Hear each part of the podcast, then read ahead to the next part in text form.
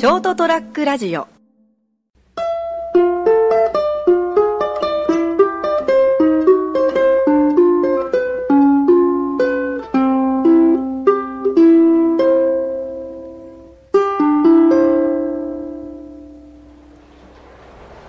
い、それでは皆さん、さようなら。みたいな感じでございましてですね、眠たくなるような、えー曲でございましてですね、3月13日、え火曜日、え2018年でございます。そりゃもう飛べるはず、金蔵でございます。よろしくどうぞ。さあ、えー本日はですね、えーもう3月入りましてですね、第2週の火曜日ということでですね、うーん、やっとこう寒さから解放されたというところでございましてですね、えー今からちょっとワクワクドキドキキュンキュンということで、いろいろ、うん楽しいことが待ってるんじゃないかと思っておる次第でございましてですね、まあ通勤の方も順調に今から、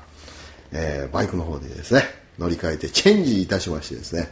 今までこのガソリンの大飯ぐらいの、えーですね、クラウンにですね、乗っ取りましたんでですね、えー今から寒さに、えー負けじという感じで、え寒さに負けじじゃねえな、もう寒さは終わったんですからね、いわゆるバイクシーズンということでですね、うん、バイクでちょっと変えてみようかなと。ホンダ PCX 組んでですね、これですね、燃費の差すごいんですよね。うん、その、バイクで行くならば、うん、リッターあたりですね、どうだろう、えーリッター50近く走りますから、うん、片や、うん、車で行くと、うん、リッター7とかですね、8とかいう形になりますんでですね、えーかなりの差ですね。8、えー、8、5、40、うん、8、6、48、うん、6倍もかかっちゃうと、車で行くと、と、まあ、いうことでですね、もったいないお化け出まくりと。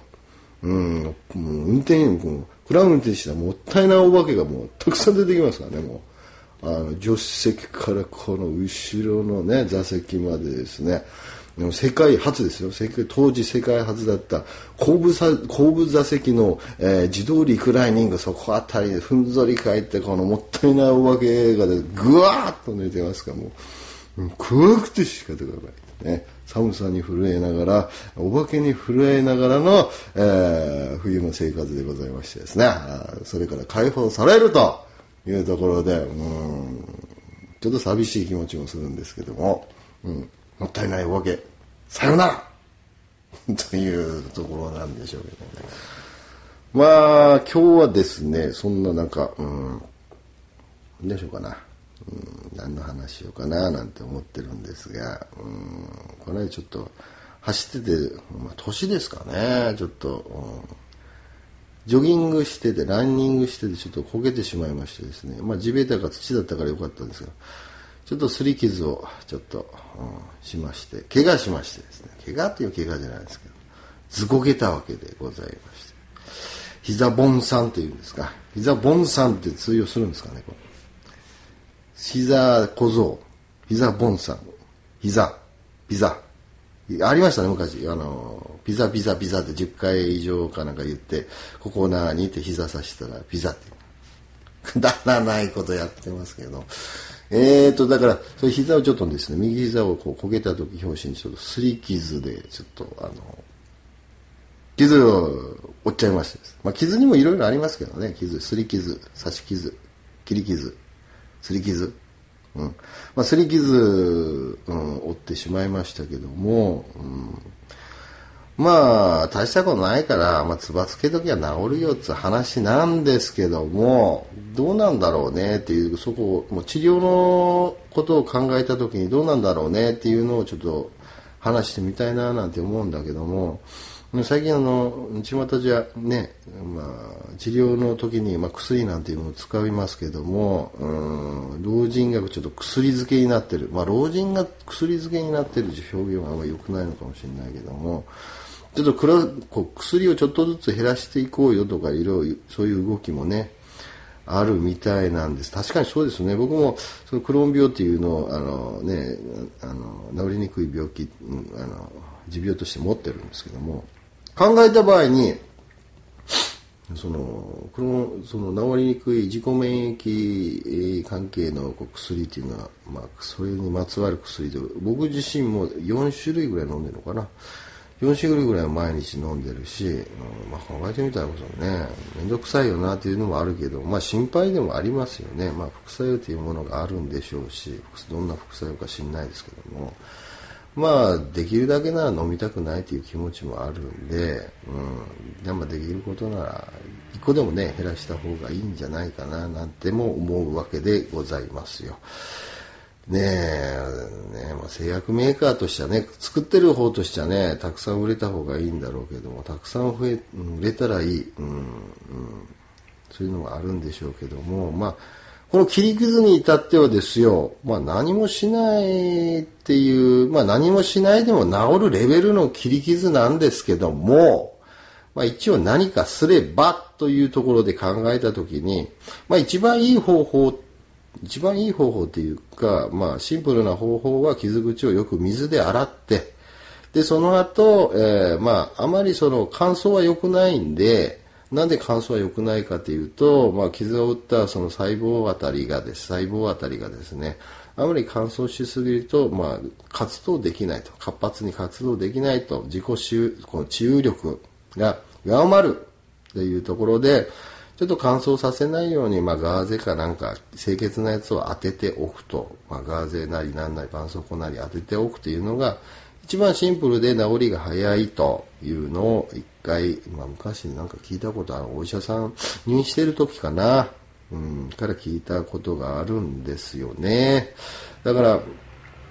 消毒薬のアキロンとか、まあ、アキロンとかいろいろ、なんかいろいろありますけども、まあそういったやつを使うとですよ、どういうことかっていうと、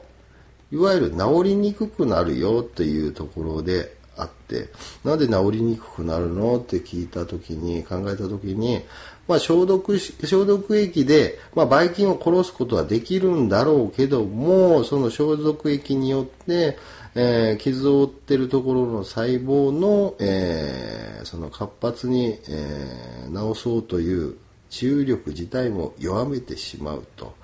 えー、そこでまつわるその活躍している人たちが、まあ、ちょっとやる気なくすよね。こんなアルコールバンバンバンバンぶっかけられてさ、って。せっかく直してる、あの、頑張って直してるんだから、そんなの書けないんだよね、と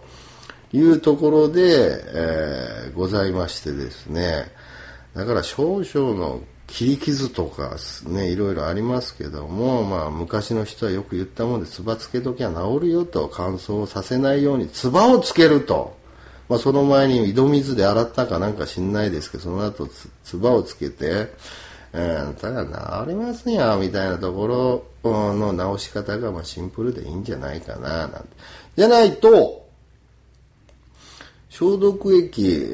を最初ぶっかけて、うん、やなんか絆創膏かなんか貼ってって。まあ、翌日また消毒。またぶっかけんの？毎日ぶっかけられんの？と、我々はた細胞が言ってるんじゃないかなって、細胞の声が聞こえてくるぞと。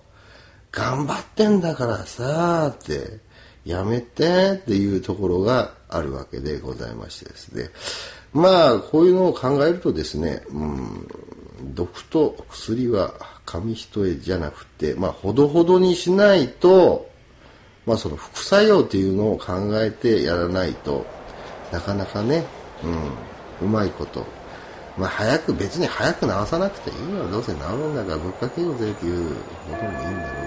うけどね。まあいろいろお金かけてねいろいろそういうね製薬会社に儲けていただこうということで消毒薬を買ってきてね経済活動をしようっていうのもまあそれもいいんじゃないかななんて、まあ、思うわけでございますけども、まあ、私の場合はですね、まあ、シンプルにお金もないんでですね、えー、つばつけて直そうというその古来のですね、え、民間療法にですね、えー、乗っ取って、えー、治療はしていきたいと思っとる、えー、今日この頃なので、え、ございます。ということでですね、本日はですね、すり傷なんて負っちゃいましたよってこの間っていうことで。年取ったらあんまり無理して、えー、走らないでね調子に乗らないでねみたいな話かなというところでございました。それではまた来週。さようなら「